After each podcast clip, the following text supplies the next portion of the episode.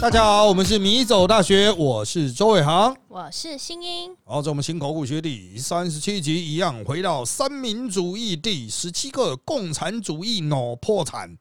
啊的第二节，共产主义制度的瓦解。啊。这今天主要是历史了。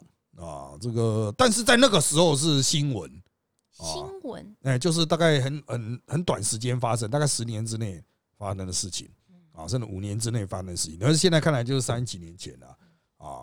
好，第一个，苏联解体，共产体制崩溃啊。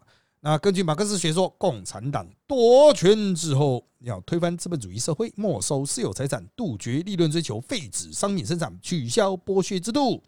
那一九一七年开始这样搞呢，全部失败啊，就是太急啦啊！大家还是习惯花钱，后来又八股回去啊。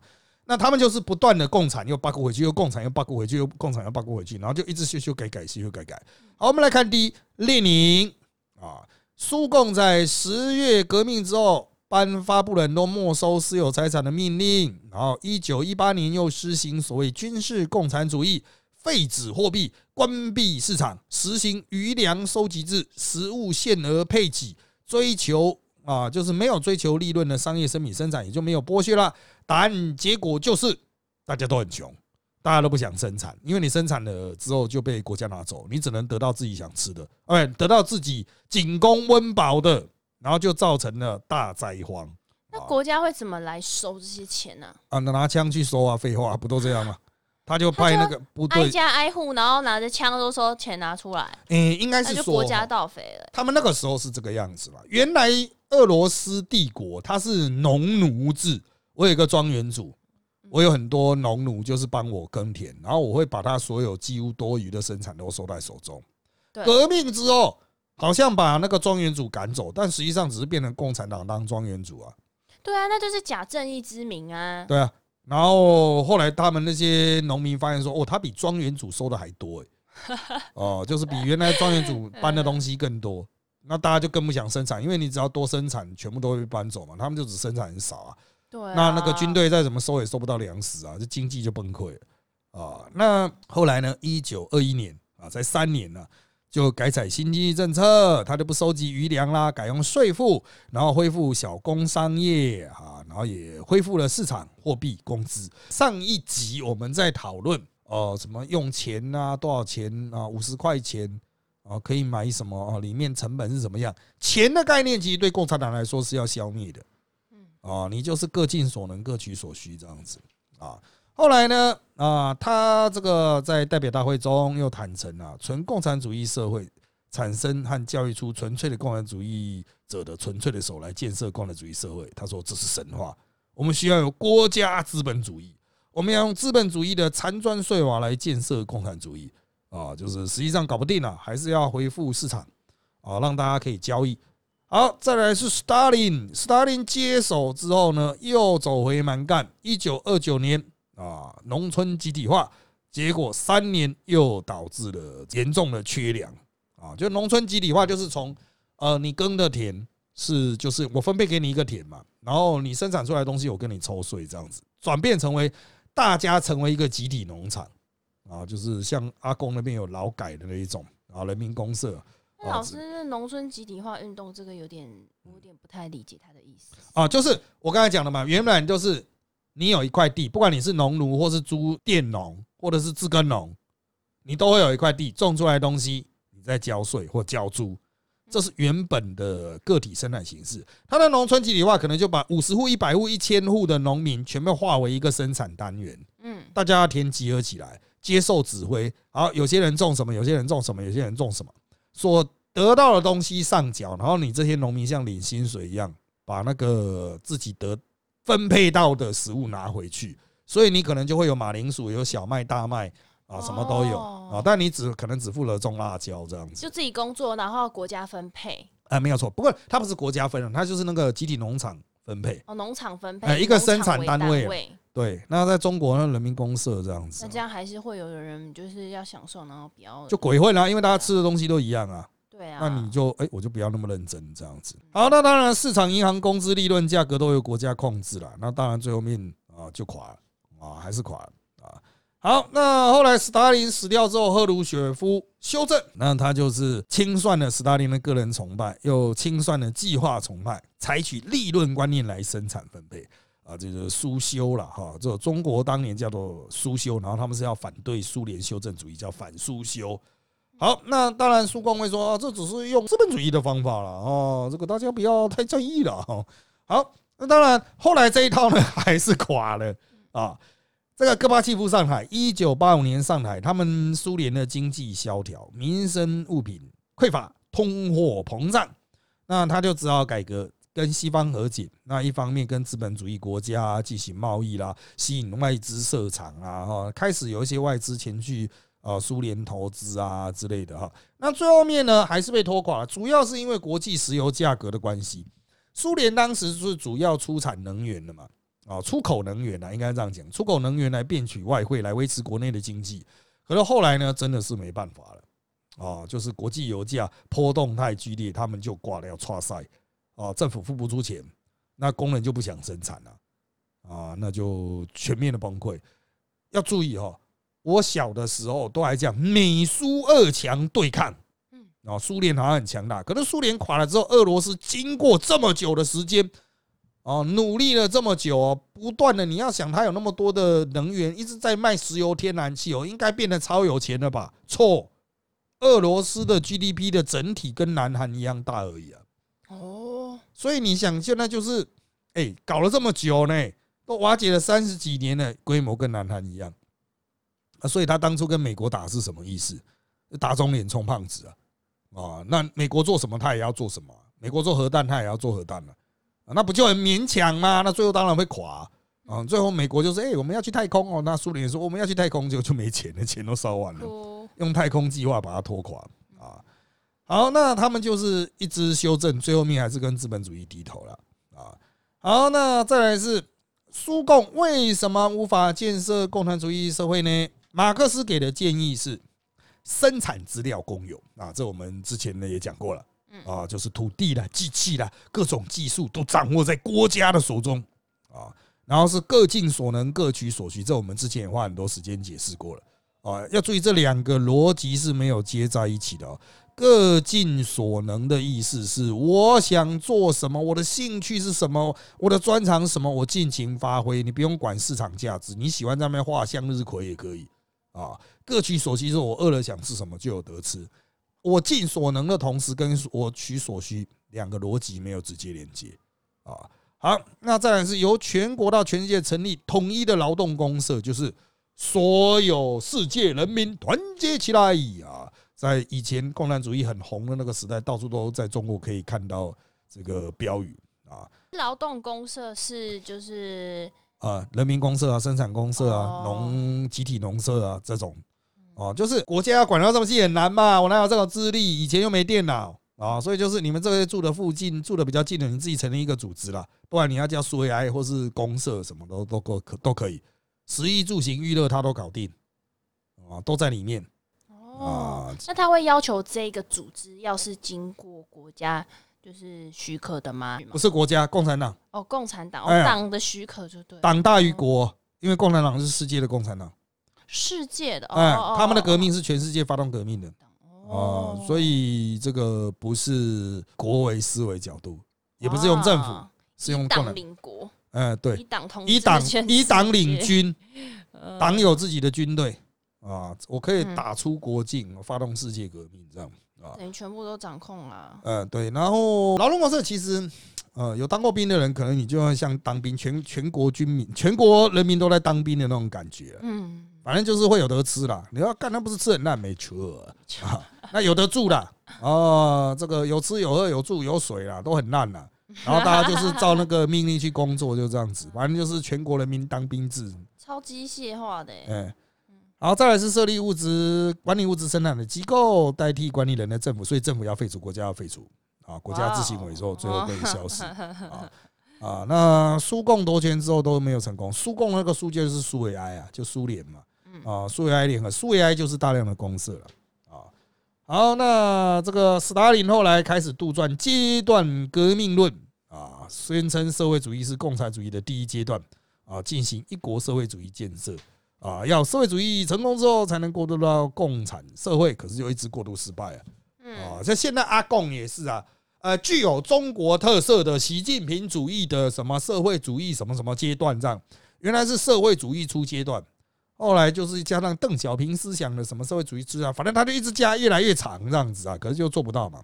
老师，那我想请问，就是社会主义建设的成功，他对于这个成功的定义是什么？啊，其实他们也没有明讲啊，他就只是现在不是共产主义怎么办呢？不是共产党啊，他说哦，我们现在在社会主义初阶段。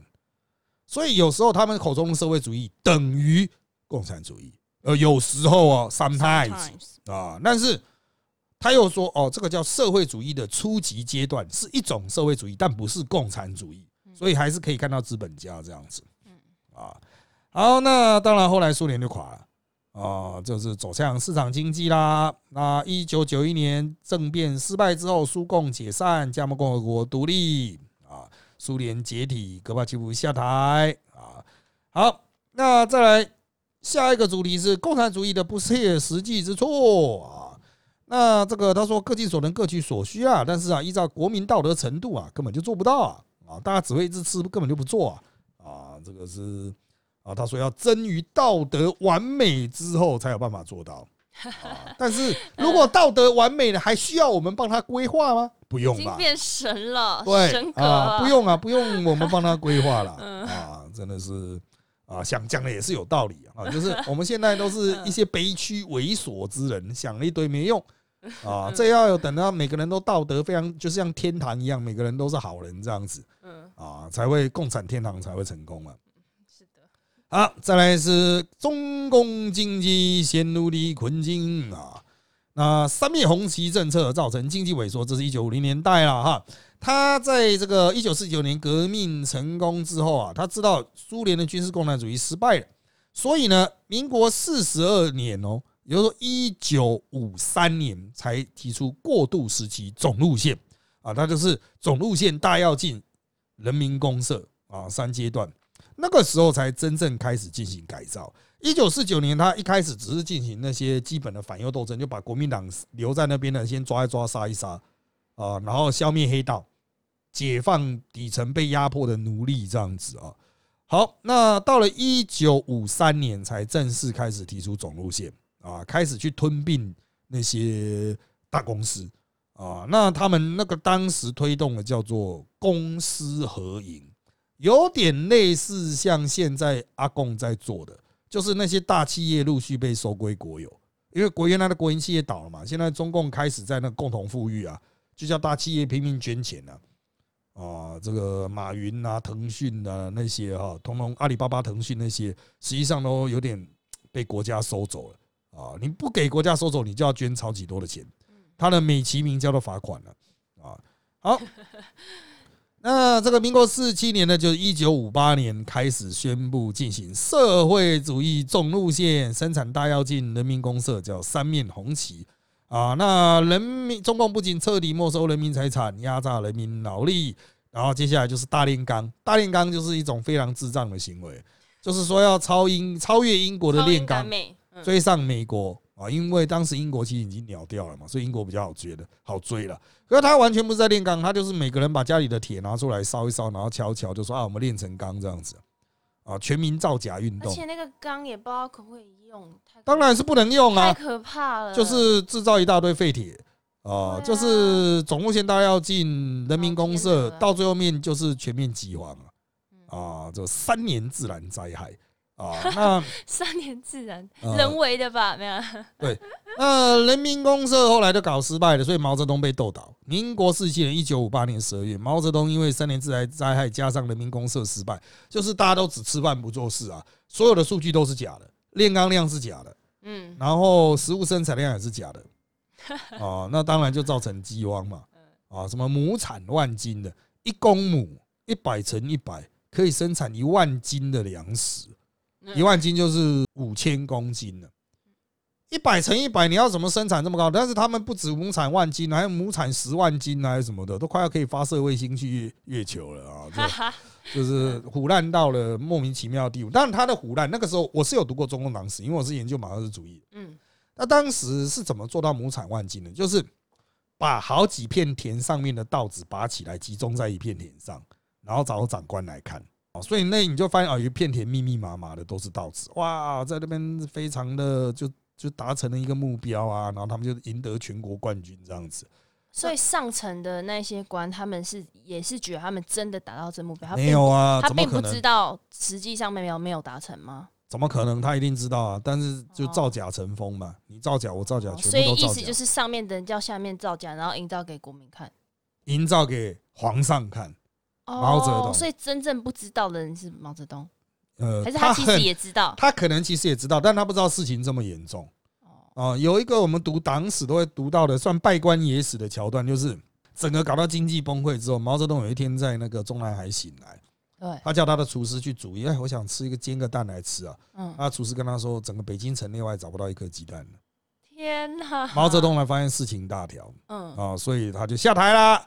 到了一九五九年，刘少奇接任啊，他就开始进行经济改革，开始有所谓自留地、农民自由地、自由市场。啊，但是毛泽东呢，他不甘心下台啊，那我怎么可以下台呢？啊，他是说这个叫做走资本主义道路的当权派啊，背离马列思想。五十五年就是一九六六年啊，他下台这个几年之后啊，哦，发动无产阶级文化大革命啊，那就运用红卫兵，就是这个小朋友啊，斗倒所有的当时的当选派走资派啊，总共十年，文革十年，就是一九六六到一九七六啊，那所有正常运作的社会机制全部都崩解啊，全面的烂掉啊，大量民众死伤啊，那这个十年浩劫现在也还没有正确评价了哦，就是他们是讲说那个事件呢，就有点像佛地魔这样悲剧悲剧这样子不。可以说的是，呃，因为你要评价这个事件，一定就是批评毛泽东嘛。对，啊，好，那一九七六年毛泽东挂掉，华国锋上台，然后他就推翻了四人帮了，哈，把四人帮抓起来。那邓小平很快的就回来了，啊，就开始有四个现代化。那真正阿共开始进步是一九七八年，啊，一九七八啊，那到了民国六九年，就是一九啊八零年以后呢，邓小平权力膨胀了，华国锋啊就被胡耀邦、赵紫阳干掉啊。然后呢，虽然仍然有四个坚持，就坚持马列主义、毛思想，坚持社会主义道路，坚持人民民主真正，坚持共产党领导。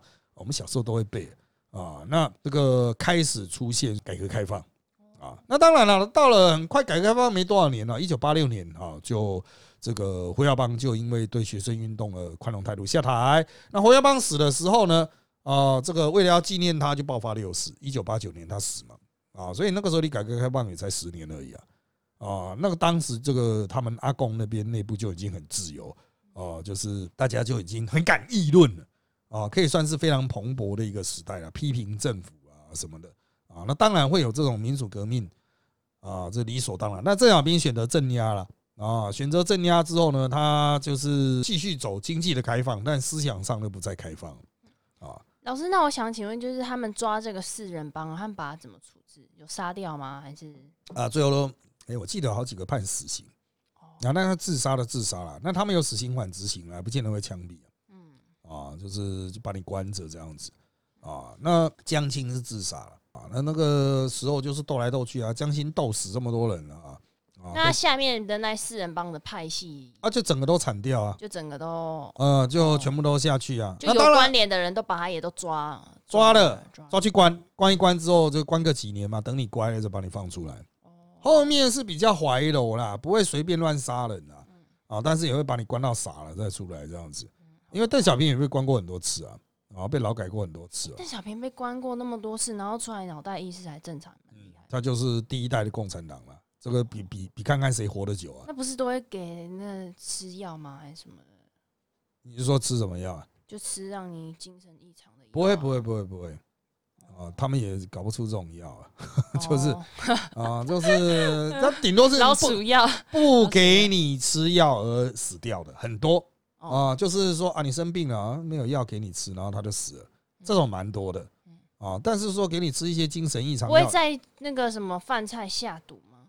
反正有这种说法啦，但是就是其实没什么必要啊。他不给你足够的食物，不给你药品，你可能老了就死了。哦，那他也不会得到一个刺杀你、暗杀你的骂名嘛。哦，对啊，啊，但文革时期窦导被打死了很多了，嗯，打死自杀了很多。那文革之后，那邓小平就想，我就要走开明路线嘛，所以他都不喜欢走这一套。啊，他就说，我顶多不给你药，然后你就自己因病死亡这样子。文革时期也很多是这样啦，就是不给你药就因病死亡，他不是直接把你枪毙。啊，反右斗争才比较多枪毙，所以他们也有慢慢从野蛮转变成为文明的过程。主要就是邓小平被斗了太多次，嗯，不作为，那个是被斗倒太多次。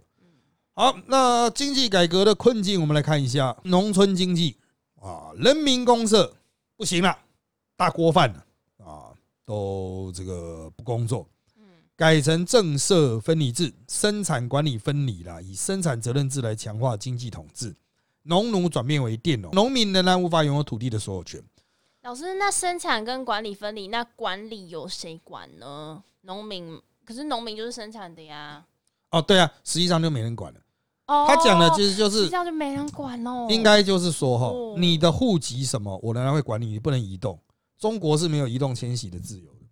他要避免农民大量流入城市，哦，所以他当然后来还是流入了啦，啊，就很多黑户这样子，啊，打工的，啊，但是原则上农民还是固着在土地上，他不让你流动去都市。所以意思是说，我假如说我我爸爸妈妈是农民的话，我出生我就是农民，然后我就一辈子就是农民嘛。是那这样子的话，跟他原本原本他不是说不要阶级复制，他们没有阶级复制的观念呢。哦，应该是说哈，他们呢跟原始马克思主义有很大的落差，但他们的强调点说，反正现在大家无产阶级专政，大家都无产阶级啊，反正国家帮你安排什么就什么。哦，你爸是农民，当然帮你安排这个田了。哦，不都是这样吗？就好方便，对吧？就就这样，就是这个安排。当然，如果你可以去当公务员，成为共产党啊，我们好好栽培你，那是另外一回事嘛。哦，但是正常的状况下，如果哎你也无一技之长，读书也不厉害，那就跟田啊，国家帮你安排一个，就这样。啊。好，那城市经济啊，就生产责任制开始出现企业了。可是这些国有企业的话呢，就很容易贪污舞弊、营私啊啊，那造成这个工人其实也没办法得到好的生活条件啊，过得爽都是干部，干部是真的过得很爽，吃好喝好，浪费钱哦，那农民还是很穷啊，就基层工人很穷。再来是成立经济特区，一九七九年在广东深圳设立第一个经济特区，学习台湾经验啊，那确实成功了啊。不过他后来这个特区现在也碰到很大的困境，就是厂商再次外移了。中美贸易战之后，就是大家觉得中国生产优势已经丧失了，就开始大量外移，所以现在深圳的状况也不是很好啊。不过在当时哈，特区就已经出现腐败的问题啊，因为那边是钱最多的地方。哦，那官员也有腐败的状况。好，再来是个体户哦，就是他们从共产主义要再转回资本主义的形式的时候，就是首先你要有个体户。什么叫个体户？原来大家都是整体的嘛。嗯。那接下来会有一个生产单元，可能是以家庭为主，就是这个家庭可以自己做生意啊，以这个家庭为单一的报税的单位这样子啊。好，他原来是想要解决两千万的失业青年的问题了。啊，那农民、故工纷纷效法，就开始啊扩大经营啊。那长期来看呢，啊，就是这个个体户到最后面，就很多人就成为第一批的万元户，收入超过一万人民币。嗯，啊，那其实在当时就算是成功了，小早期的小资本家了，在一九九八零年代、九零年代，万元户就算早期资本家，然后他们要快速结合。啊，在发展出自己现有的这种资本主义模式。那当然，现在中国的腐败完全是另外一个问题，中国的商业问题、经济问题啊，跟三十年前完全不同啊。那在这个课本里面提到的，叫目前中共所面临的问题啊，是三十几年前的目前啊。那一方面是什么经济改革啊，就是一直说我们要改变体制、改变体制啦，物价结果造成物价暴涨。中国的物价原来是非常低的。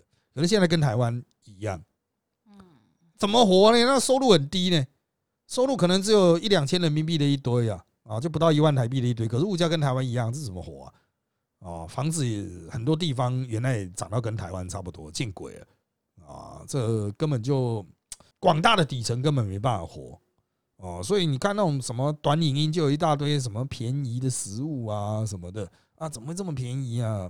啊，这个啊，其实也是凸显他们社会上的这种贫富对立越来越分化。其实三十年前就已经开始分化了啊。好了，后来邓小平也承认了，马克思主义不能解决所有的问题。在社会主义初阶报告中，赵紫阳也说啊，哈，就是我们要做一些修正。好，那当然，天安门事件之后，他们受到国际的制裁，曾经一度烂掉啊，后来又因为国际上的对于他们的那种便宜劳动力的需求又复苏了啊。好，那到了民国八十一年，就是一九九二年十四次全国代表大会啊，将邓小平的建设有中国特色的社会主义之主张列为党纲，并且确立社会主义的市场经济啊。但什么叫中国特色呢？啊，不知道。啊，这个反正就是在中国发生了，就叫中国特色啊。啊，就不然呢？不然什么叫中国特色？我也不知道啊。中华文化。对，那他这个，我们当然会认为说应该要用中华文化，可他们那时候因为文革的关系哈，中华文化基本灭亡了。他们的文化如果有复兴，那也是后来三十年的事情。啊，但是他们接下来走就是由国家指导的市场经济，由国家指引大企业去发挥出他们的战力。可是啦。我个人认为，哈，就是这个共产的幽灵还是很容易回来。像习近平现在的很多的政策，哈，共同富裕什么，大家怎么看都是他妈毛泽东的那一套啊。嗯，啊，只是他不敢这么明显的做。可是他就是国家没钱，我就把大型的私人企业吞并，就像台湾政府没钱，就把台积电的国国有化这样。啊，或者说罚台积电很重的钱。哦，对我们来说就是，嗯，这蛮智障的啊。可是中国嘛。这一切就是啊，这个皇上说了算 啊，皇上觉得这样可以就可以啊。那底下都是奴才啊，像现在的那个总理李强就是个奴才啊，没什么思想啊，皇上说什么就是什么嘛。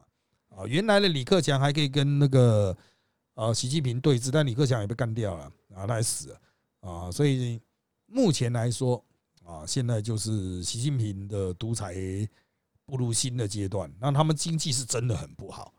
啊，但是这跟三十年前这个课本所提到的是完全不同的格局了。当时中国是真的还算穷啊，现在中国是很富裕了，可是贫富不均，而且消费动能不足，啊，内忧外患不断，全世界就在抵制它。对啊，因为他就是一直他他就是跟其他人关系不好，关系不好就仅靠内需，不然就去非洲发展吧。啊，就只能这样。非洲怎么会有钱给他们？啊，就是他们就去非洲投资呗，去赚非洲人的钱了。非洲人口多嘛，吃饭的嘴巴多啊，啊，他们就把在那边大量复制中国过去的发展路线。印度啊，印度人也很啊，印度跟中国不好。哦，对，印度跟中国是敌人啊，所以中国人去印度也不会很顺利，所以他们就跟他们最好的非洲。那跟非洲很好。当然，这个我们刚刚所描述的，差不多就是三十年前的中国。那其实跟近代的非洲差不多，现代的非洲差不多。嗯，就是一切建设都还很原始、很烂。当然，后来他们大笔大笔的投入基层建设，嗯，确实了，把他们一些本土产业带起来了。啊，但是后继的力道是什么？不知道。啊，中国也会有面临，就是说，我们不再做世界工厂之后，我们到底要干嘛？啊，就是别人做什么我们也做什么，别人做 AI 我们也做 AI 吗？他不是之前也在做飞弹发射吗？啊，但是就是晶片 做不出来啊，反正从源头开始就被人家断了后路嘛，他没办法做高阶晶片了，啊，也没办法进口高阶晶片，进口高阶晶片的成本很高，你就没办法以大规模生产跟其他世界主流厂商竞争。啊，以前人家说什么苹果半天半边天，安卓半边天，哦，现在苹果的销量占七十一趴了，快了贵。啊，你那种中国制造的手机哈，如果再扣掉三星的话，那不到十趴，十趴左右啊，啊，真的打不够。小米它就是只能做低阶、中阶啊，这个因为晶片的关系了啊，所以这个晶片战争哦，这是中国现在的课题了。好，那差不多讲完今天预计的目标段落了，就到这边吧，拜拜，拜拜。